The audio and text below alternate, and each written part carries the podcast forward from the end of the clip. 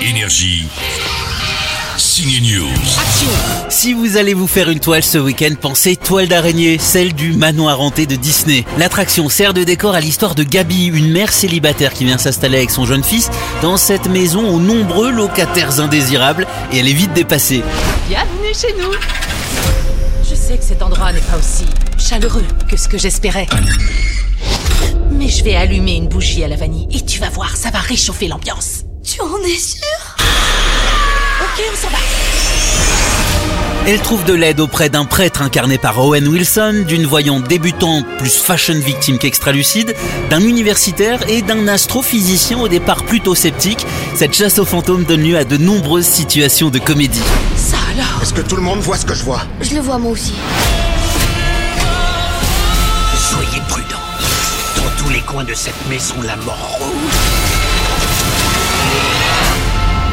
D'autres entités plus puissantes pourraient bien apparaître. Non, non, pas tant qu'on sera là. Alors qu'est-ce que tu comptes faire C'est sérieux Ouais. Ils sont déjà morts. Ah. Il sera encore plus mort. D'accord.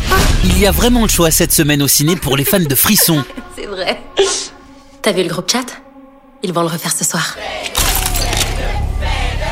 En plus du film Énergie Le Manoir Hanté, vous avez aussi La Main, où des amis s'amusent à conjurer les esprits grâce à une main possédée. C'est qui le prochain Je vais le faire. Et ça tourne mal. Nettement plus léger pour finir la comédie Les Dégains 2. Dans le premier film, les deux Marseillais Nordine et Karim ont tenté sans succès l'aventure de la télé-réalité. Toujours en quête de célébrité, ils essayent cette fois de percer dans le rap. Le casting comprend de nombreux guests, Fianso, Soprano, Soul King ou encore Zao. Bon week-end et bon ciné Énergie.